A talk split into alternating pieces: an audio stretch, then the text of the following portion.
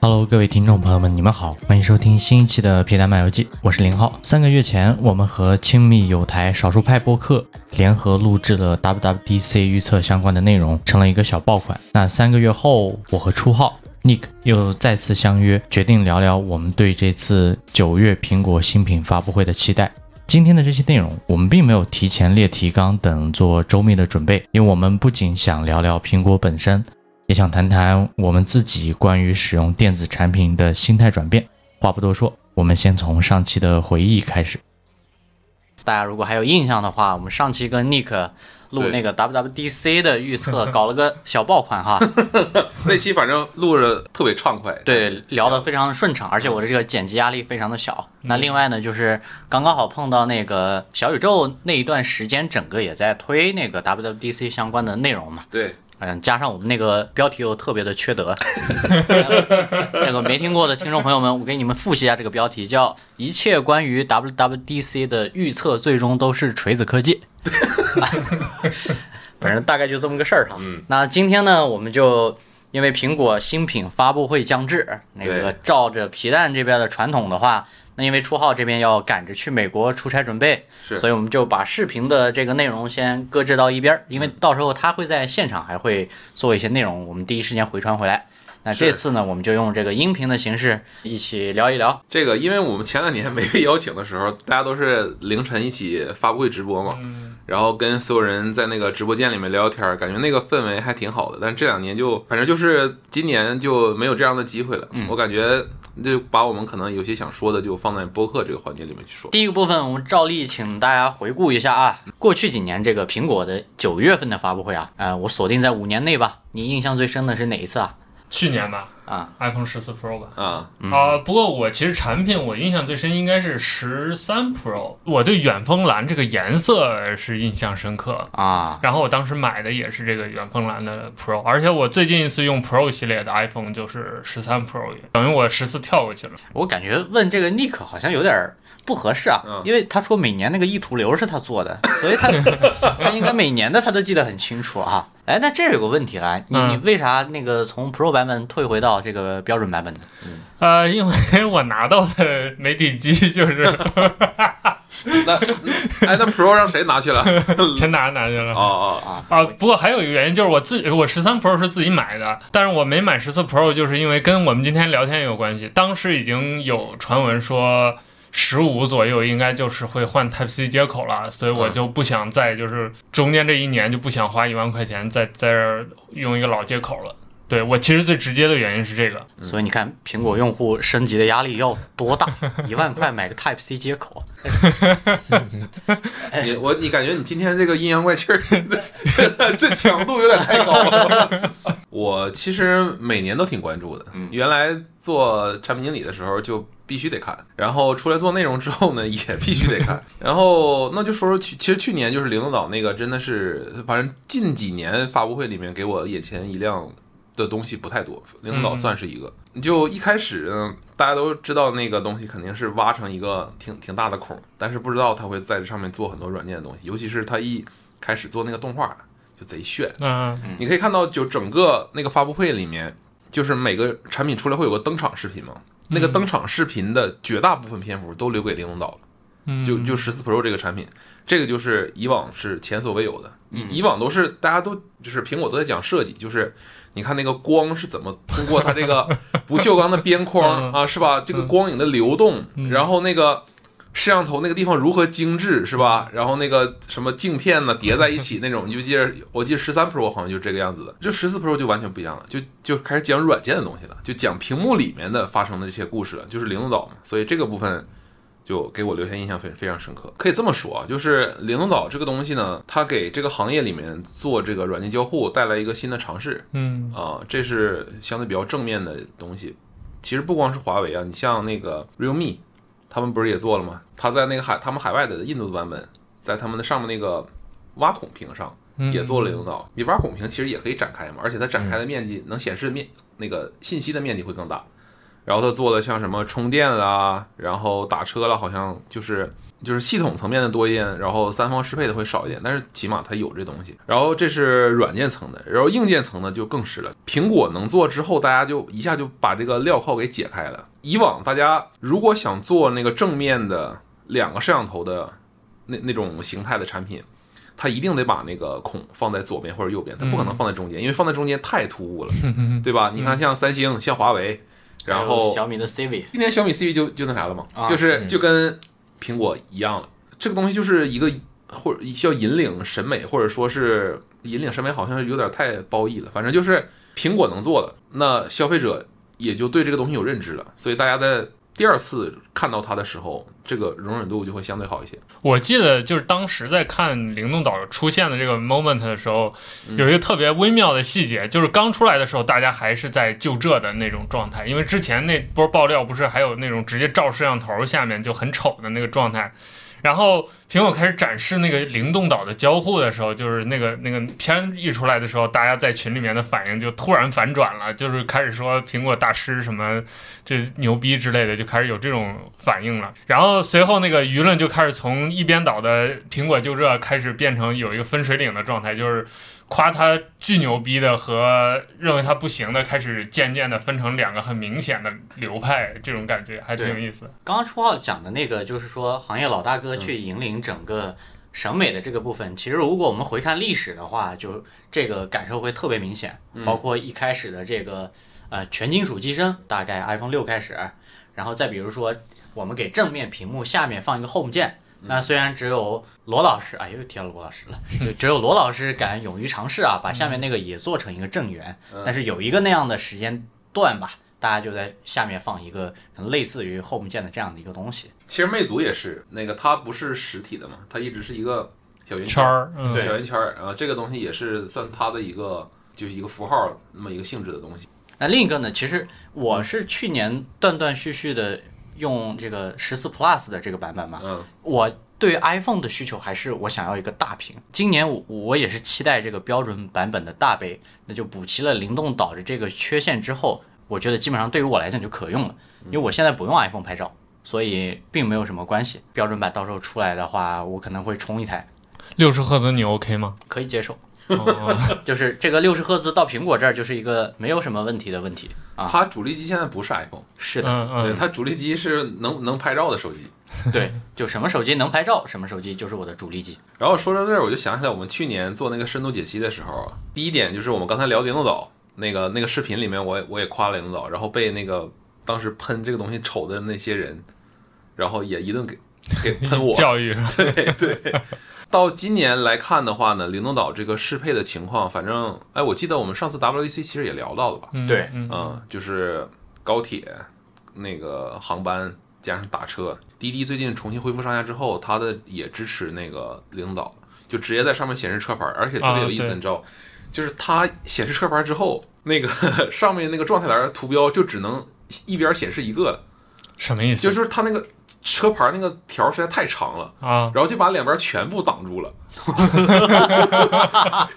就只能显示一个了，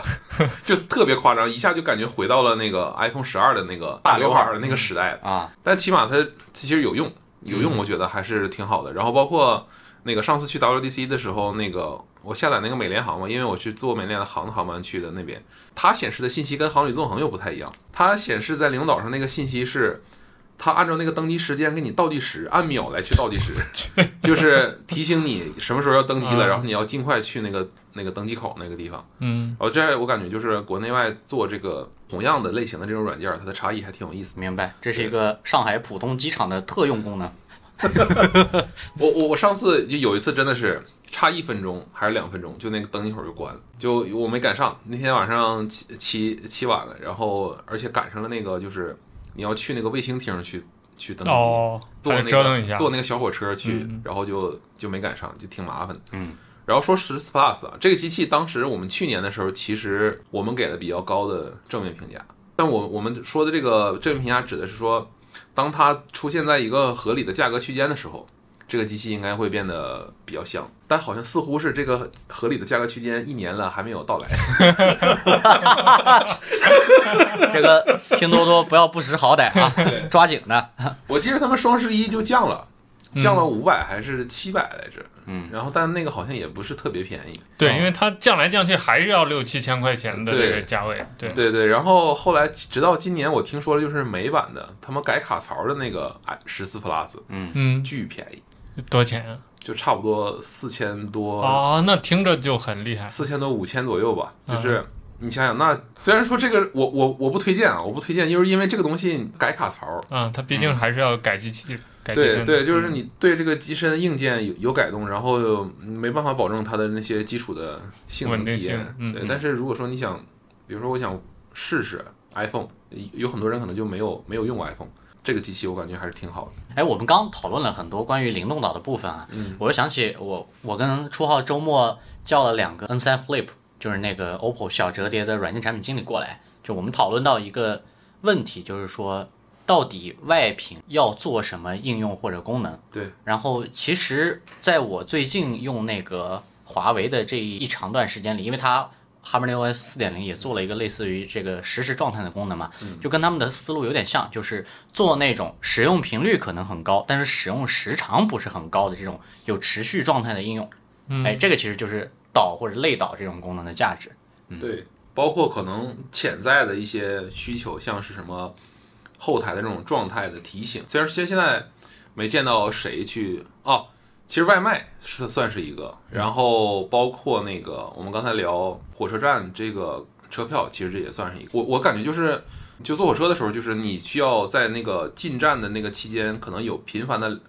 固定的两三次，必须要去看一下那个车票的那个节点检，票口什么的，那个节对那个节点，然后这个时候有那么一个信息在那儿，还是挺方便。我去年那个视频里提的，就是我觉得视频就是游戏在后台下载进度的这个事儿是很适合在领导上的。嗯，像原来那个做这种叫什么热更新的，真的很担心被后台被杀掉。嗯，就包括早些年可能安卓这边那个整个后台体验优化不是很好的时候，那时候我还玩王者荣耀，大概哦五六年以前吧，就是很怕那个在后台放热更新的时候进去，哎，又得重新更新了，这就非常操蛋的一个体验。对，所以那那那就那个时候你就必须得把手机直接摆在那儿，对你就是必须得让它更新，更新完你才能。我想到了一个符合我们今天缺德这个调性的一个场景，哎哦微信迁移聊天记录的 时候，我操！哇，这个这个痛点太痛了，这个太痛了。我我我今天刚转移完两个手机的微信记录，嗯，就现在二维码就动不动就告诉我失败失败，嗯，是是就我是，就我很奇怪，就这个东西的体验为什么会做的这么糟糕？对啊，嗯，而且很漫长，就是你是传就要很很久，然后传完它有一个导入的那个过程，对对，他一直提醒你，就在那个界面上写着要保持在前台对放放置，对是手机还巨烫，哎，我最近也也是换那个微信聊天记录比较多嘛，嗯我感觉稳妥的方式，其实两台手机换还不一定有，你先备份到电脑上，然后再给传过去，这个方式可能更稳定一点。但是总而言之呢，就是这个张小龙啊，不要不识好歹。今天我再冲你喊一次我话，们今天这干爆半个科技圈儿， 挨个点名，那这个体验确实很差。是我我不知道，哎，我采访一下你们，初号这边大概有没有看主力微信的聊天记录大概有多少 G？我可能十几二十个 G 吧，你呢？六十多。哦，我也大概是五六十，就可啊是 能这么多吗？对啊，我是不删的嘛，就是从我用微信开始，我都没有删过。对我也是几乎不删的，嗯所以就这个体验特别痛苦。从用户的使用体验来讲的话，这个功能并不是一个需要放在前台的功能，嗯它就是应该放在一个介于前台和后台之间，也就是说导能提供的这个价值的部分。是啊嗯，那但这里面就有个问题，就是去年大家都在说这个事儿，是也是因为就只有 Pro 有这个岛，嗯，然后很多人其实没有体验到这个岛实际给他们带来的一些便利。嗯，对，就像你可能用标十四的标准版，其实你也只能在通知栏里面看到这些东西的状态。对，这可能今年就有所变化了。是我觉得这个这个东西应该是板上钉钉的，就所有的标准版和这个 Pro 的机型都会更新灵动岛。嗯，对，而且我这儿我再补充一下，就是我自己没事儿在看那个苹果那个图标包，他们的开发者网站里面有一个设计资源的那么一个嗯集合，有他们在这个他们在系统里面的所有的那些图标，就是那些小图标，像什么分享那个按钮长什么样儿。然后手机这个按钮长什么样儿，它里面有一套整体的一个规范。然后你所有的应用，你都可以去用他们设计好的这个图标，而不用你自己去画一套。然后他们在 iPhone 的这个 tag 下面有三有三个图标，嗯然后就是 first generation，然后 second generation，third generation。first 就是 home 键的 iPhone，嗯，然后 second 就是刘海屏的 iPhone，嗯，然后 third 就是灵动岛的 iPhone。我去年说的其实没错的，对于苹果来说，灵动岛的这个部分就是他们下一代的这个交互整体的下一代 iPhone 的这个交互的一个核心就在于这个东西。 When I grow up. 远峰蓝、灵动岛、大屏标准版，我们谈到的这些，其实都在我们各自使用苹果设备的过程中，与我们产生了一些紧密的关联。但如果只是这几个新特性，那总觉得对于苹果来说意犹未尽。那么还是转头回到今天要聊的正式的部分，讲讲关于后天对于苹果发布会的期待。第一个呢，必须从我们很喜欢的 iPhone 嗯开始聊起。先请初奥这边来聊聊吧。今年，呃，那个虽然硬件规格可能就大家都知道嘛，嗯就可能你也聊聊你这边的期待，尤其是你比较期待那个什么4 K 一百二，啊哎这个库克也这么多年了没有回你的邮件，我感觉非常， 我觉得非常的抱歉。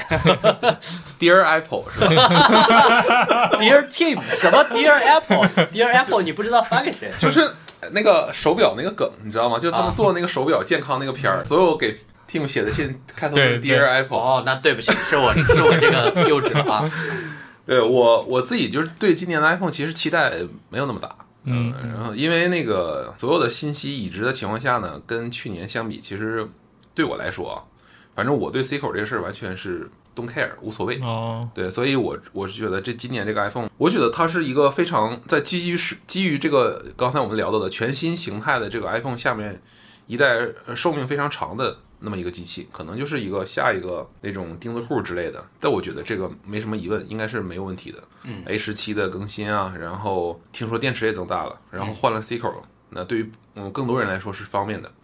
呃，这些我觉得没问题，但是对我来说可能因为我自己不是很特别在意，因为我十四 Pro 我感觉用的也没有什么太大问题，所以我觉得还好。那唯一我觉得可以过重点关注一下的就是影像这块儿。影像呢，除了大家现在都在疯传的说这个 Pro Max 的机型可能会有潜望，对，这样的一个或者东就西叫 Ultra 什么的，但我觉得不会是 Ultra，这我觉得这个事儿可以好好聊一下。嗯就是很多人说这个它的那个上面那个大屏的机器可能会叫 Ultra，但我这边觉得有几点因素啊吧。那第一个就是说，如果只用潜望来去区分 Ultra 的话，那这个事儿我感觉对是有点立不住脚对，对吧？因为之前的产品也出现过，就说 Pro Max 是的影像好像比那个 Pro 稍微好一点儿，对对呃，对，这个好几代产品都出现过。嗯那为什么只有这一代就是用了潜望变成 Ultra 了？我觉得站不住脚，除非说它的 Pro Max 上能够拥有更多的关于影像的那个功能，嗯，但这其实又又立不住，因为你所有的硬件都差不多。对，为什么只有 Pro 有，呃，只有 Pro Max 有，然后那个小屏的就没有？对，这是第一点。然后第二个就是潜望不会是 Pro Max 独占的东西，就是它后面也一一定会往这个小屏的那个机器上去过渡。嗯只不过说，我认为今年的话，他们应该是在那个 Pro 的小屏的版本上没有那个空间去放潜望这个镜头，所以未来他们会有这个空间，就能够把这个技术升级。这个我们可能等会儿也可以聊一下。就比如说，我们聊聊就领导这东西它的下一个形态是什么，对吧？因为很多人也在说讨厌有这么宽的一个横条，那后未来它会不会变窄呢？它为什么会变窄呢？这个我们等会儿可以聊一下，因为我觉得这个东西变窄了，它才有空间放前往，要不然它就没地方。因为就是历来从这个苹果有 Pro 机型开始到现在，它所有的那些影像的升级，全都跟那个 Face ID 模组的大小高度耦合，因为它们两个是在那个硬内部的堆叠里面是并排放置的，它不变小，影像是没有地方。所以如果说标准版的机型有潜望了。难道这个小屏那 Pro 也变成 Ultra 了？那 Pro 是谁？ 对吧？我我反正我猜测还是 Pro Max 和 Pro。对我其实关注的一个点就是这个镜头。嗯然后呃刚才其实我们之前聊的时候有跟。那个我们有聊到就是 Type C 接口这个问题嘛，嗯就现在也有一个传闻说它会通过这个接口速率来区分 Pro 不 Pro 的这样一个，就是数字系列可能还用一个跟 Lightning 差不 多的一个速率，就是慢的跟狗一样的，然后那个 Pro 会有一个。 Thunderbolt 级别的，或者是至少 USB 三点二级别的一个传输速度，嗯，这样能让影像啊什么大文件传输快一点。我觉得这是完全干得出来的事儿。哎，那你这个时候再我们回头聊一下这个可能叫 Pro Max，可能叫 Ultra 的这个机型啊，嗯，你看你刚说的这玩意儿是什么？一个速率更高的就雷电四， Type C 的嗯，接口，然后一个潜在的有可能是潜望独占的，嗯那要再给它加一个那个钛合金的中框呢？但这个钛合金这这个事儿，我觉得站得住脚吗？也不够。啊我认为唯一有可能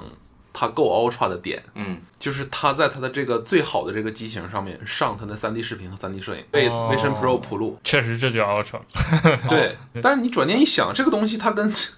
它跟硬件好像也没啥关系。那个，因为我们知道3 D 成像原理就是两个两个镜头同时拍嘛，然后3 D 要求就是这两个镜头的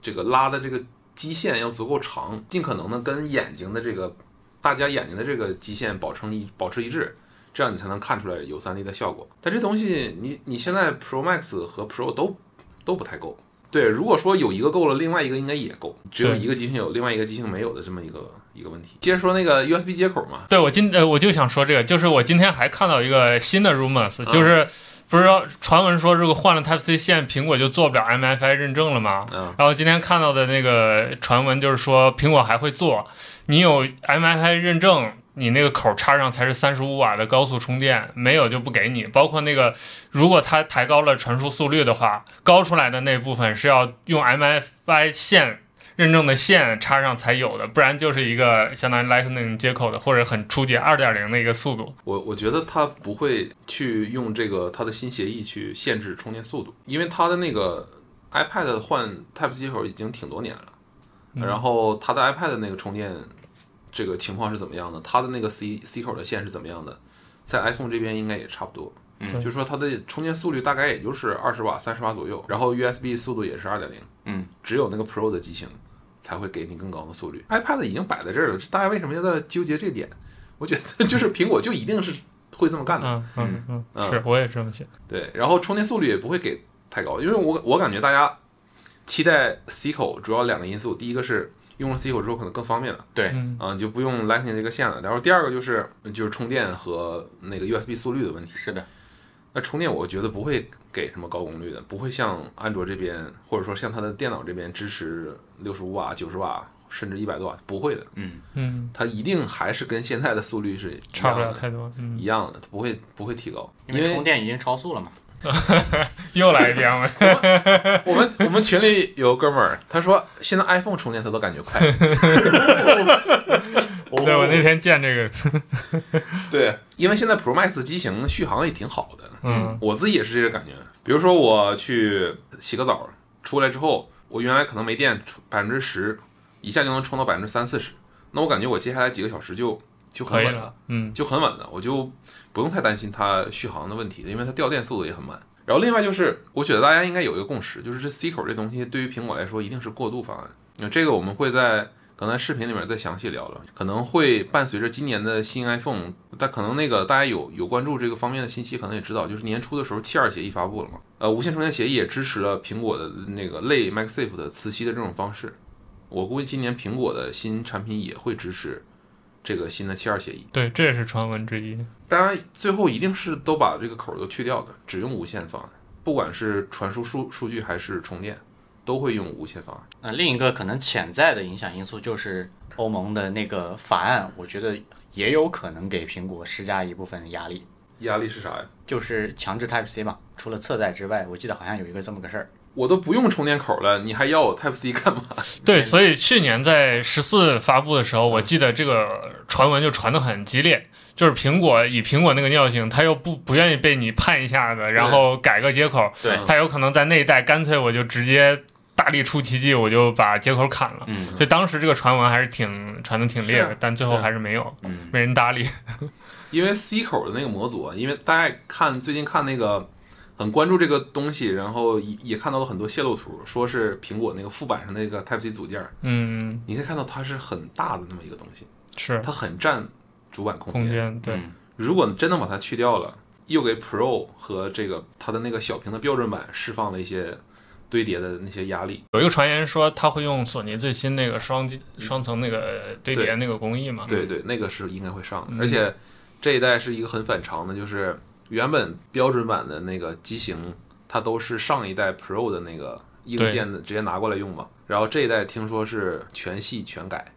哦，全都哦改成。对对新的索尼的那个双层堆叠式的四千八百万像素的传感器，而不是用去年的。嗯对是去年十四 Pro 的那个那个传感器，嗯，所以它这双层堆堆叠就意味着它的那个读出速度有进一步的提升，加上它升级 A 十七之后的那个可能 ISP 它的性能也对会有进一步的提升，这两个提升加在一起，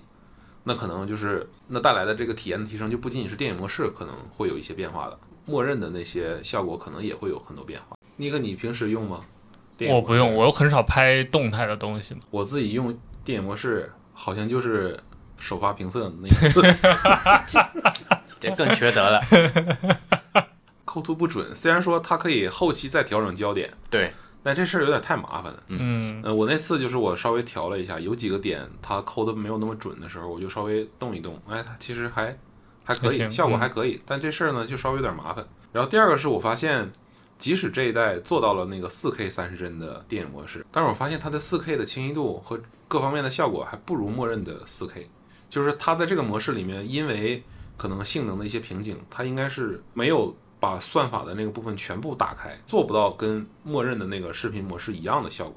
所以我觉得这是我天生就感觉有点儿就有点膈应， 就是你要拍肯定拍个画质最好的一个对模式嘛，加上这两年的这个它的镜头的那个光圈越来越大，然后底也越来越大，你用它那个主摄去拍相对比较近的东西的时候，其实那个景深的效果已虚化经已经可以，已经比较明显了。对嗯嗯，不过确实是电影模式是他们一个没有做好的，还做的还不够好的东西，嗯，他们应该在这上面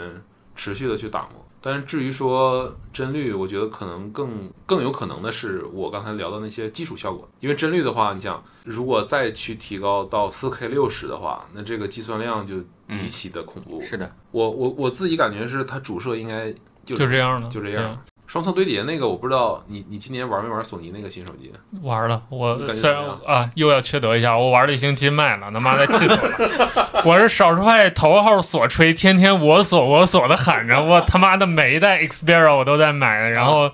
结果今年反正我拿到那我是第一批买的嘛，啊，然后当时系统特别烂，就巨卡，动不动就各种 bug 神 bug。然后有一次我跟我一个同同事走在地铁站，半天我打不开小程序那个地铁码，然后我回去直接挂咸鱼了，我就二话不说，我这个亏了多少钱呢？两千吧不到，一星期亏了两千。对我感觉索索尼索尼跟 Pixel 这俩公司都挺奇怪的，一个是给自己的软件的东西做一个方案整合出来给大家看一看，这个是我的。就比如说高通每年，高通和联发科每年不是给自己的芯片做一个那个叫什么机器？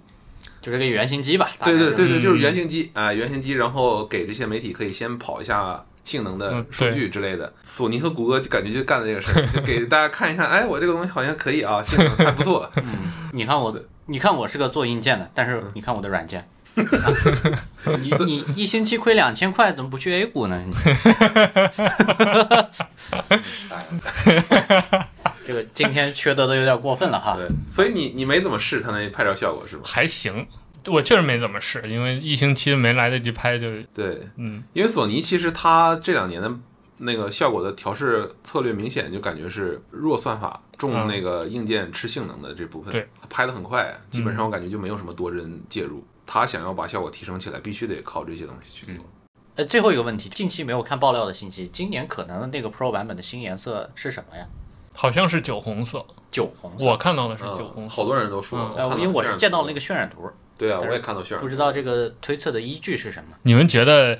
就是因为今年国产厂商都在拍照上搞风格化嘛？啊你然后你们觉得苹果会有有什么动作吗？嗯，我苹果的风格化不是早一早对一啊年都给了， 就是它那个叫什么来着？就那预设，啊，对对，就自定义是说风格啊什么的，三种模式吧。啊，嗯对然我后感觉可以那就是已经是他已经仁至义 尽了。啊原原生的里面给给出这东西已经是他最大的诚意 是了，其他的他应该就交给哦对三方来去做了，不然呢嗯就抢三方饭碗嘛，是不是？嗯。如果你要风格化，请你用 Normal RAW 加 Normal Cam。就飞猪老师做那两个都挺好用的，我觉得苹苹果现在要做好的事儿就是提升它基础能力，它现在拍照这个效果还是真的挺差的。我自己用 iPhone 这一年两年，基本上原生相机就没有用过，哦，只要拍照全部打开 Normal RAW，即使我知道它反应很慢，嗯，抓拍不行，但我依然想用 Normal RAW，就嗯完全不想用原生相机，除非是拍视频的时候可能会用原生相机。所以我们今年那个要对比的话，还是得用 Normal RAW 这个原生相机是吧？我们做这个 玄学大战就三点零，对，你们神学大战什么时候做？很痛苦。等 iPhone 出来之后对哦吧，等 iPhone 出来之后，然后等那个 Mate 六零 Pro 它稳软件版本稍微稳定一点。因为我们自己买了嘛，买完之嗯后我们也简单拍了一下，然后也看了网上很多人的那个样张，简单拍了拍，我感觉现在的效果还不行。联动岛是下一代 iPhone 交互的核心。Type C 无论做到何种程度，也能提供便利，以及软硬件迭代之后影像能力变得更强的 iPhone，都是我们的期待。但是最基础的续航、通讯、稳定性提升，对用户体验的提升也至关重要。我们拭目以待的同时，也回到今天要聊的第二个部分，即我们都不是核心用户的 iPad 和 Apple Watch。我有一个问题想问大家，就是你们觉得 iPad mini 今年有戏吗？这次发布会，或者你们有期待吗？我其实还蛮期待一个带 promotion 的那你做梦呢？这是 iPad mini，但是但是这确实今不天可能是没有一句好话，这期节目。那哎不知道啊，今年会不会出米？按理说应该更新了，对是两年了嘛。对，它那个果冻效应是因为你竖屏滑的时候，它会有果冻效应嘛？横屏的时候就没有了，因为它的屏幕是横着装的，对 对吧？所以按照苹果的这个尿性，就是说它现在都想把摄像头都放横过来了，就想让你横着用 iPad。那嗯这时候你说你现实扭曲立场了。 是吧？我是觉得它，我不知道这个东西，当然就是这个问题有可能不需要用这种方式来解。你刚才说，比如说上个高刷，是不是一下就解了？但是我我我要给我上一个讲那个六十赫兹的这个观点叠个 buff 嗯啊，或者加一个备注，仅限于 iPhone 这种小尺寸的屏幕，嗯因为14 Plus 也不小了，哎，你这个怎么怎么双标的很，这个人。给我给我下不来台啊总是，但是确实就是因为人眼面对更大的屏幕的话是，它对于帧率的感受就会特别明显，就越大越明显嘛。前年初号不是自自购了一台那个 iPad mini 六嘛，那个我们早期做原始内容的时候，那期还是我做的，嗯，就我对这个产品本身尺寸还是很喜欢的，我也很喜欢。但是我不知道拿它来干什么，你们现在还有在用吗？没有没哦卖了，卖 了，就这个工作室没钱的时候，第一个想起卖的就是它。那也算做了点贡献。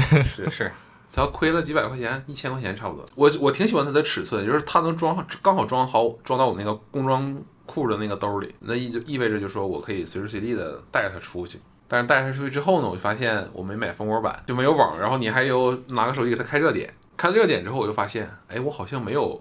把它带出去干点啥的需求。 我就但是我就感觉它带着它挺舒服的，所以到后来就慢慢就在桌上吃灰，后来就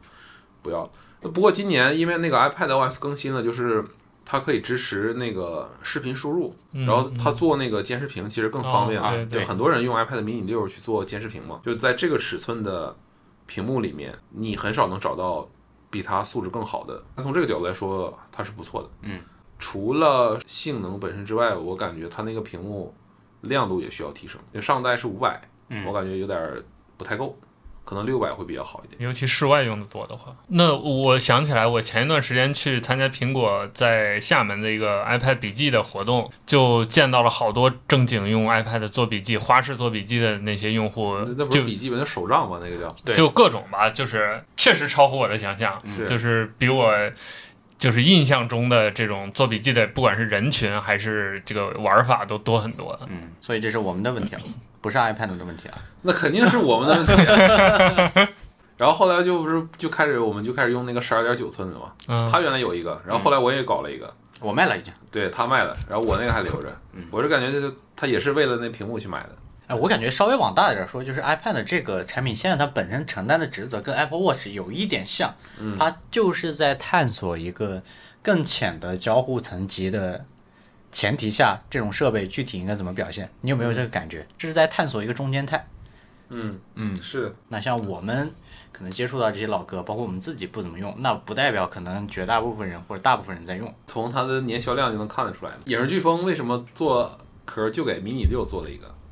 啊，那对吧就是他们自己在在用对，嘛，就是就是他们这个行业的人真的拿那个东西当监视器用，嗯而且它的很好用，自然而然也就会给他们这个东西做配件嘛。刚好聊一下 Apple Watch 也说到了，你们有什么想法吗？就是有什么期待吗？就我今年想买一个 Ultra，啊，我也是 啊，这个也是我的期就待。忍忍了一年，想了半天，我感觉好像得还是动了还是 可以可以搞一个。 对，也是看爆料啊，就是说可能会多一个这个黑色的版本嘛，对，因为那个古铜色我本来有点想买的啊，就那个颜色我还是有点受不了。就如果有一个黑色的版本的话，那我肯定要冲了。对我也喜欢黑的，因为我我我现在那个表就是黑嗯就是黑钢的版本，嗯，然后另外就是我是觉得它那个续航对我还是有吸引力的，就嗯不用每天都想着要充一次电。我在看这个 Apple Watch 的新闻的时候，我就我其实一直很困惑，就是今年能升级什么？就我完全就凭我的脑袋里面的知啊识储备，想不到今年还能做什么。尤其是呃，有另外一个传闻，就是明年说，因为是 Apple Watch 十周年，对要出一个 Apple Watch Ten 嗯或者类似的一个所谓对是的是的革命性的产品嘛。嗯那今年可能就会更狗狗一点。但是我又想不到，他总得做点什么吧？就他不可能还把去年那些参数都端出来，或者就只做系统更新。三大件儿 啊，呃处理器芯片做一个嗯做一个更 新，嗯，屏幕边框再窄一点，电池再大一点，欧了，可以了。这这还不够吗？这不够好吗？啊，但是呃悟了悟了， 对，但是我我要先说一句啊，你不要问我跟初浩用 Apple Watch 干什么，我们就是嗯想买，好吧？ 啊，你不不要问我们干什么，好吧？哎，但是体感上也很奇怪的，就是我说一个事儿啊，就是三天两充这个事儿，就是比一天一充体感上好很多。我不知道你啊是们有没是有这种感觉？是你用了这个之后就会很有感你在说什 么？我这是 Apple Watch，啊，就是我这个感受就在我我后来在 t e s 之后逐渐接触到这种 Max 版本的 iPhone 之后，那个感受会特别明显。嗯，但一天一充，这个确实是体感上不那么好的一件事儿。虽然充电条件也挺便利的，但我还是很经常忘的，就我的手表往那儿，比如桌上一放，第二天就红了，我就带不走。那你这个反而感觉一天一充还就是你有一个固定的习惯还安全一点是吧？不是，就是对我也觉得它太短了，啊，就尤其是这这些手表都是什么三天五天以上的，不是前两年传那个苹果搞到那个血糖检测的专利了吗，嗯嗯嗯，不知道它有没有可能在今年的手表上会发布呢？或者说赶到明年十周年那个时候再发？如果是明年，我觉得是很理所当然的，因为它是一个爆炸性的功能嘛。对就就福尔摩斯滴血侧写那个女的诈骗的那个，你们应该知道吧？啊，你们不知道吗？就是她成立了一家号称一滴血能做全面，哦，那个老嗯老骗子我公我司想啊想，对，，我想想，就啊是嗯，对啊，对对睡前对。消息也讲过，好像是是对，而且她不是号称女版乔布斯嘛，天天学乔布斯穿个黑衬衫什么的。啊是对，然后这个功能让正版乔布斯的公司做了，就会更有戏剧性嘛。对，但我觉得如果今年是一个想苟一下的是年份的话，那可能我觉得就今年不发了。而血糖哎检测这个功能上到手表上，一线的厂商是不是目前只有华为做了？最新啊的，它那个，可以吗？对我印象中就他家一家做了。这么遥遥领先呢、看这话说 的，它也是非侵入式的那种，非侵入式啊，就是坐在表里面的，那还那还挺厉害的，真的，我之前没注意到。不是一个纯正的花粉。对，但是我说一个题外话，因就是我为什么睡觉会戴表或者戴手环啊？嗯今年开始吧，就打呼比较厉害，因为打呼叫间歇性呼它吸有暂停症。鼾声监测。呃，今天这期让它植入一下得了，我们给它报个名儿吧。倒不是鼾声监测，就是能够很规律的看到自己的在深睡期间的某一个时间段血氧饱和度是低于百分之九十的，啊，啊就是每天都有那么几次。所以我我现在也在通过一些药物，呃，包括一些其他的方式去做改善。但这个是确实上了年纪了，不得不重视一些跟健康和健康相关的一些问题吧，算是。对，然后我们群里还有个哥们儿就说，他那个原话我忘了是什么了，就是意思说，就这个东西买了之后更喜促进他去运动，就嗯因为有了这个东西，他能够多去尝试一些不同的运动，然后。因为他那个东西可以检测骑车，你知道，挺有意思的。啊我之前是是骑电瓶车，他也会提示我。 对绝了，然后他天天就是骑车来回上班，然后还挺远的，差不多估计来回得有七八公里。哦，那确实，就这样的话，慢慢的就促进他能够变得身体越来越素质越来越好。我觉得还是这个东西因人而异吧。反正我们这属于比较懒惰的，确实不应该。但是嗯，这个手表本身这个产品，对于普通人来说还是挺有用的。而哎且我突然又想到一个原来我经常用的场景啊，就是之前那个呃做产品那段时间，不是经常要做各种汇报嘛，做那个 PPT，它不是手表可以控制那个 Keynote 嘛，哦哦，就这个场景下就挺好用的，非常的优雅。相当于你手上有一个那个 Keynote 那个对对那对个，按钮，就就这个翻还页是器，对，嗯就是就是替代翻页器这个功能做的倒是蛮好。哎，其他这些配件你们有什么想什么关注的吗？对啊， AirPods 比如耳机，据说要换壳，然后而且还有我今天才看到还有传闻 AirPods 四的，就是那个平头的四的，还有什么 Home 呃 HomePod Mini Two 的，这 这我觉得这些都有就有吧，没有也无所谓。对我来说，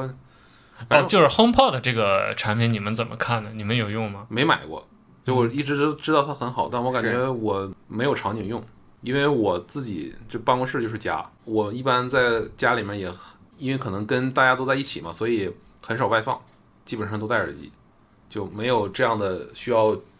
全屋放一个音乐的这种、哦这种需求，因为也没有说要跟家里面谁来一个对讲机喊话的这种 来吃饭，这种这种就是一需求个我们之前讨论的非常美式的一种呃产品用法吧，对嗯就人家的可能郊区的一个大 house 确实有这种需求。那放到我们这儿，我们办公室有个地瓦雷，这个已经如果对要听歌的话非常顶级了，但是邻居可能会投诉。那地瓦雷放在那儿也基本上没怎么用过。是，你买过这东西吗？ 我有一个也是苹果送的 HomePod Mini 一代吧，嗯，上一次响就是我装上它的那天，那哎他妈的比 iPad 还离 谱，越来越邪门儿了。嗯，但是那个很多人拿那个东西当电视音响用，哦跟 Apple TV 接在一起，啊，然后用那个 eARC 回传，嗯就让所有接这个电视的设备都可以用这个音响来出声，不嗯不用电视本身的音响。也有一些人说这个，因为那 AirPlay 协议是有点延迟的，嗯所以这个体验不是说所有场景都很好。那我不知道这块这方面他们会不会有一些更新。就去年发那个 AirPods Pro 二啊，嗯，到现在也没有更那个 LE Audio，就关于哦音频这个部分，他们今年没什么动作。就今年 WDC 的主角 Vision Pro 的这个光环光环太太强了，然后其他所有东西都没有。LE Audio 这个本来也听，就我以为是可能今年很重头戏的一个部分。嗯那个东西打通了之后，起码耳机就有无损的传输传输嗯这个可能性了。那也一直没有。稳定性是我们对整个今年 WWDC 发布的各个终端产品系统的 beta 版本的一致认知。虽然它并没有太多的系统或者框架级的重磅特性，但是稳定性提升是今年的主旋律。bug 多也是这几年苹果的产品为人诟病的一个比较重要的体验问题。毕竟，真正拿这些设备干活的人，不出错才是最好的体验。你们有刷 beta 版试吗？嗯，我们是那个神乐那边他刷了，因为他对做了几期小红书的那个视频嘛。对啊，我们俩倒没，我现在没有 iPhone 啊，啊我有，哦哦哦我不怎么用。啊对，然后你是电脑更了，对，呃，我是完全没更，我就啊，等你电脑 macOS 哇，用的。今年这个测试版出奇的稳定，我跟你说，什么问题都没有真度 假多，真的，我我跟你说，就是这个也有可能是成为就是 iPhone 十五有可能是就是最近几年稳定性最好的一代产品，就因为今年软件没有什么更新，啊对，你有什么功能呢？对不对？对，就大更新一个都没有，就是那种系统级的框架级的变化一个都没有，全都是小修小改呀，给你做几个 UI 的变化呀，然后一些细节的一些 App 会做一些功能的更新。其实对其实系统级的东西。应该今年是以稳定性为主的。我记得开发者 beta 的第一个版本，我我刚当时就看到网上有很多人刷嘛，因为媒体可能也要拿这东西做内容，大家好像就也都正常用了，没发现有什么大的问题。后来就是偶尔更新一次，有什么微信闪退之类的，嗯然后再后来也就就没有了。然后最近就就非常的平静，一直更新到现在是 beta 六还是 beta 七了，都没啥问题。然后我 iPad 更新了，我 iPad 更新了 beta，然后我一直在用，没什么问题吧？没啥问题。嗯，其实变化也很小，就锁屏有变化，其他一点感觉不出来。是我跟电脑主要就是为了那个锁屏，那哦个实在是就是跟之前比，简直是开心吗？用着呃这个 wonderful 的一个更新，就非常的漂亮。 macOS 跟那个 iPad 和 iPhone 比，一直是那个动画比较少的，嗯就它很多东西过渡啊，效果就很生硬，没有 iPhone 和 iPad 的那些体验那么无缝，那么那么丝滑。那嗯这一代更新完，我看现在就动不动就进锁屏嘛，我看那效果还可以啊，挺好的。是，哦哦哦嗯，你想想象一下，就是之前我们用 Apple TV 嘛，嗯，它那个锁屏其实就是一啊脉对相对承对的对嘛对，Apple 对 TV 那个其实跟那个是是就那个类似的嘛，对因为它锁屏的时候确实非常的优雅。我嗯我没啥聊的，就是系统对这一块儿。今年稳定就是最好的事，是因为前两年太，太，所有人天天在群里面骂说怎么回事儿，这高端用户都这么能忍吗？啊就他那他说他天天早上起来 iPhone 就卡死，就是啊，就是 iPhone 更新到最近几个那个十六点六还是十六点五的那那个就有会有一个问题，就是不知道为什么非常低概率的用着用着这屏幕就刷新率就降降到特别低，你 你划不动屏幕了感觉。这么神奇，对，而且这个这个不能通过杀后台锁屏重新进桌面恢复， 必啊那须只要能重重启，启是吧？必须要重启。这个是 Pro 的一个限定 bug 吗？不知道，反正他和我都是确实是 Pro，哎我那我遇到了太感觉是 LTPO 屏是不是调度或者怎么样的我问题？我不知道，反正就是就很奇怪，就这 种这种 bug。然后包括灵动岛啊，灵动岛虽然它功能很好，但是就是它那个即使到现在今天这个版本还没有达到它第一次亮相时候那个那么丝滑，那么嗯那么好，就很多 bug。就是我遇到最必线的一个 bug，我不知道为啥他们还不改，我操！就坐飞机的时候没有信号嘛，嗯然后开飞行模式，嗯，我开飞行模式的时候，这时候我如果打开了一个需要数据刷新的一个应用，它领导会提示你当前是在飞行模式，嗯然后没有什么数据刷新这种类似这种提醒。它那个领导的那个动那卡片的展开，跟它那个文字出现，它的节奏步调不一致，谁先出？是文字先出来，然后 那个它的卡片在慢慢的穿帮了？对对，再加上就出现灵动岛的时候，旁边那几个图标会出现，它本身是有一个效果，就是从模糊到清楚，因 嗯为一弹开旁边那些东西都空了嘛，然后要从模糊重新变回清楚，这个速度非常非常慢，就是你会看到那个图标模糊一点一点一点一点一点变得清楚，大概嗯得持续个三四秒钟。这么久啊？对，就是 bug，就这种 bug 是基本上是只要灵动岛这个功能触发之后是比较高概率会碰到的。可以刚才刚才我说飞行模式那个是必线的，嗯，每次都能遇到。哎，录个屏呗，我想放在 show notes 里。 哎，这两这两 bug 你，截个屏当封面儿，啊就是我截个我们这期的封面的文字就是哎，可以可以可以可以，哎，太 好了。等会儿截个图，等会儿截个图。对我们这个，你你不要遇到问题不要怕，是不是？我们必须鞭策一个好的产品变得更好，嗯这个是也是不管是少数派还是两颗皮蛋这边的使命，是不是？ 所以就希望他们今年真的是能把这些东西做好。是，几个重要的产品聊完，我们也试着谈一谈两颗皮蛋苹果护城河视频提到的苹果全生态系统级的能力 EDR 又有哪些新进展？它在硬件层面上应该没有什么变化，呃，包括我觉得他们这个本身今年升级之后的十五系列的屏幕，它可能基基本的素质也不会有太大变化，因为去年那个亮度已经很高了，嗯两千六百尼特峰值亮度已经很夸张了，没有必要再再去提高。但是 Local 世家这个部分，它的软件层面会新做很多的兼容适配，因为它在今年 iOS 十七上面支持了那个谷歌的 AVIF 和这个就是 ISO HDR 的这个协议的新标准，就变成了什么呢？就是我我们视频里也讲了嘛，我用相机拍的肉，在 Adobe 那个 Camera Raw 处理到之后，导出来那个照片就是 HDR 的，在嗯 iPhone、iPad、Mac 上面显示全部都有 Low Low K 十加效果。然后它也把这个接口开放给三方 App 了。你三方 App 如果说，比如说那些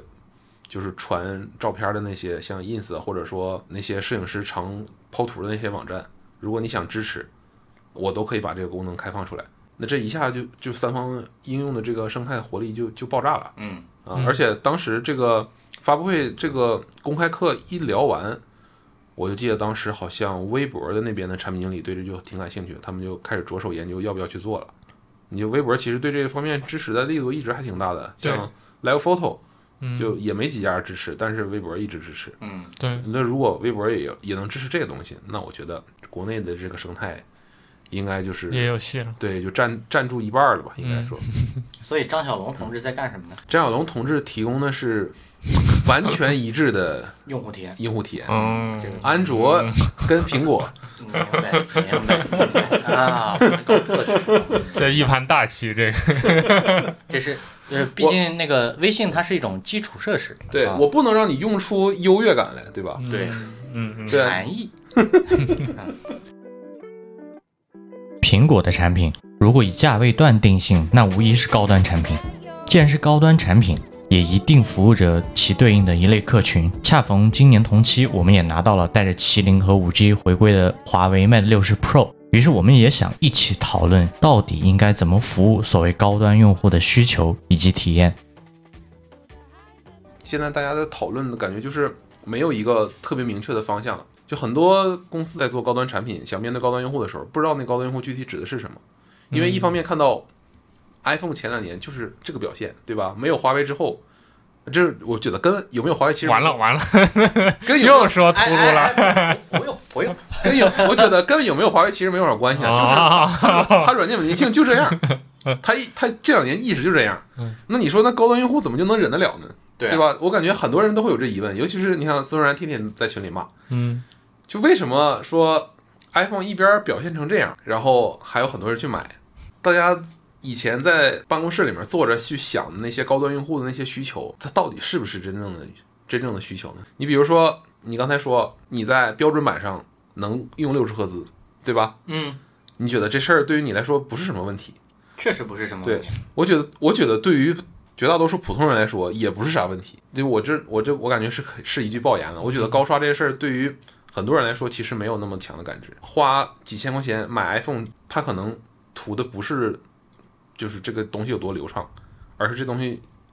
就是它能能不能让我真的省省心的把我的精力能够从这个手机这个这件事儿上移出去。我觉得这个就很奇怪。你你想做高端用户，其实高端用户并不那么 care 手机本身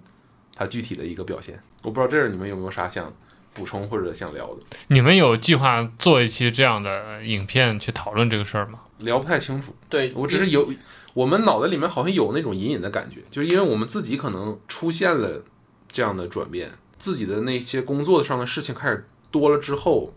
我真的不想再去玩手机，只有那个最基础的那部分的体验，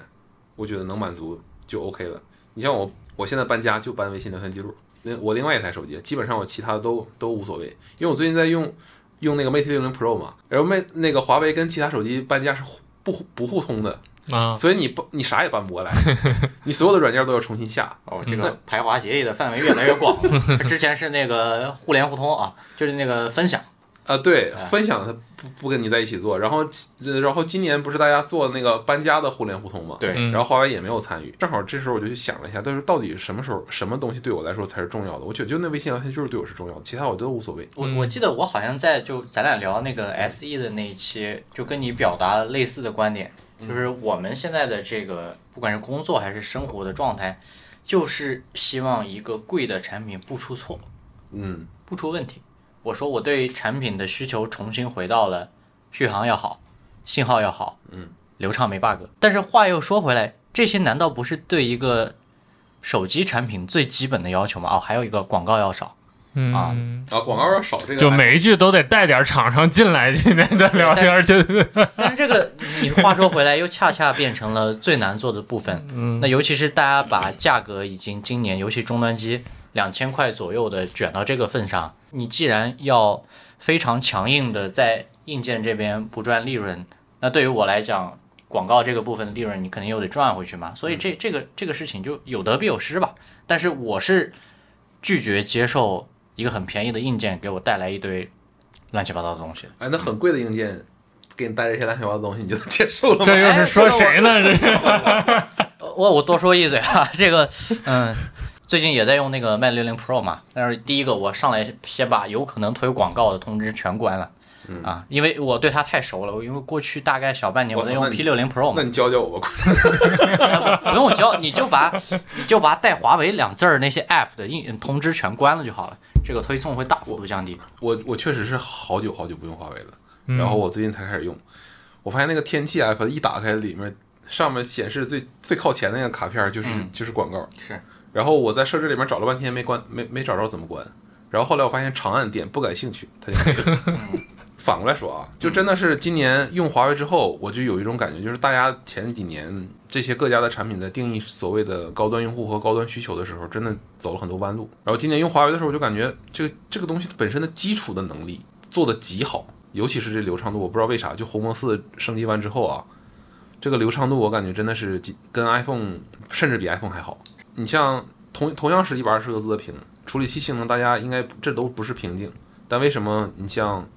其他家的那些系统做的就明显感觉就怎么用都不对劲儿？它这东西不是硬件的问题，就是你软件调调那个参数啊，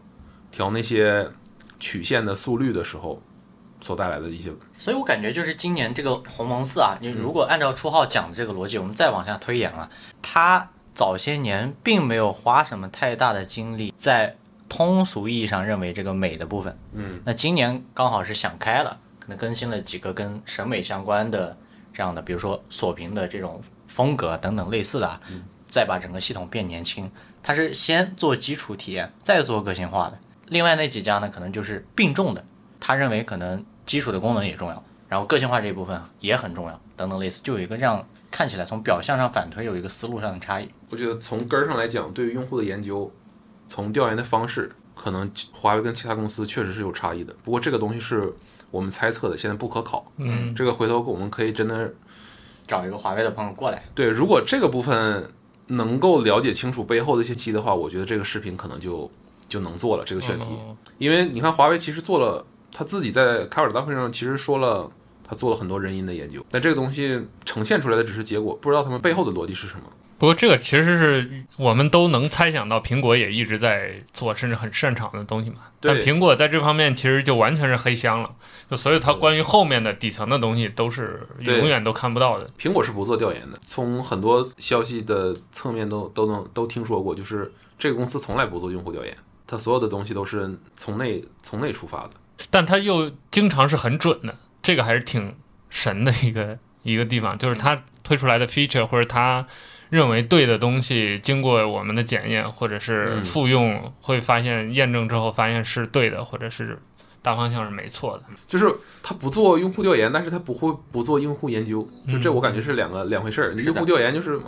我请请一些机构帮我找三五十填个表三五十个人儿， 对对，填表，不管是填表还是那种一对一的访谈跟沟通，踪，嗯，可能从老板层面来看，这是大家都在干活儿，嗯，但实际从结果来看不一定是有效的。聊到此处，本期播客的主体内容已经结束。我们总体认为，今年对媒体工作者来说会属于比较平淡的一年，但是稳定性、iPhone 全系上岛和 Type C 等等这些能力的提升，对用户来讲，今年的产品比去年更强。另外，初号也会于北京时间九月十号启程前往圣何塞，为我们带来发布会现场的第一手信息和资料。我们到时不见不散。感谢大家收听这一期的《皮蛋漫游记》，我们下期再见，拜拜。 Somehow I need to be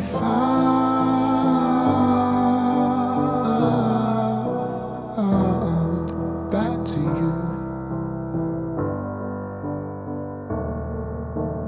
Uh, I need to be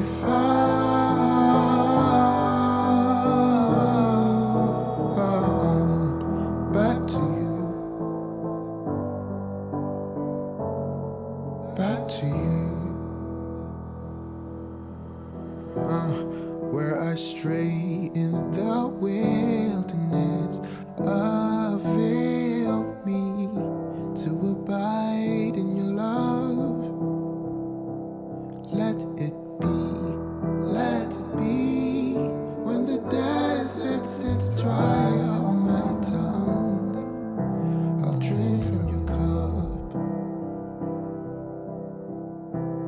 Yes, I have the stars of the galaxy in one speck of an eye, but I can only see three miles ahead.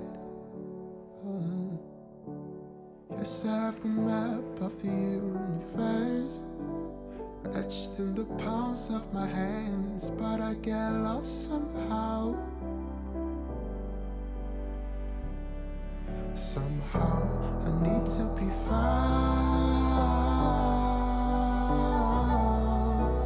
found back to you. I need to be found back to you. Love me to know life